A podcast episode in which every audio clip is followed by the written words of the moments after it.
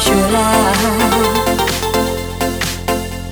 Chora, você foi quem um dia só me fez chorar.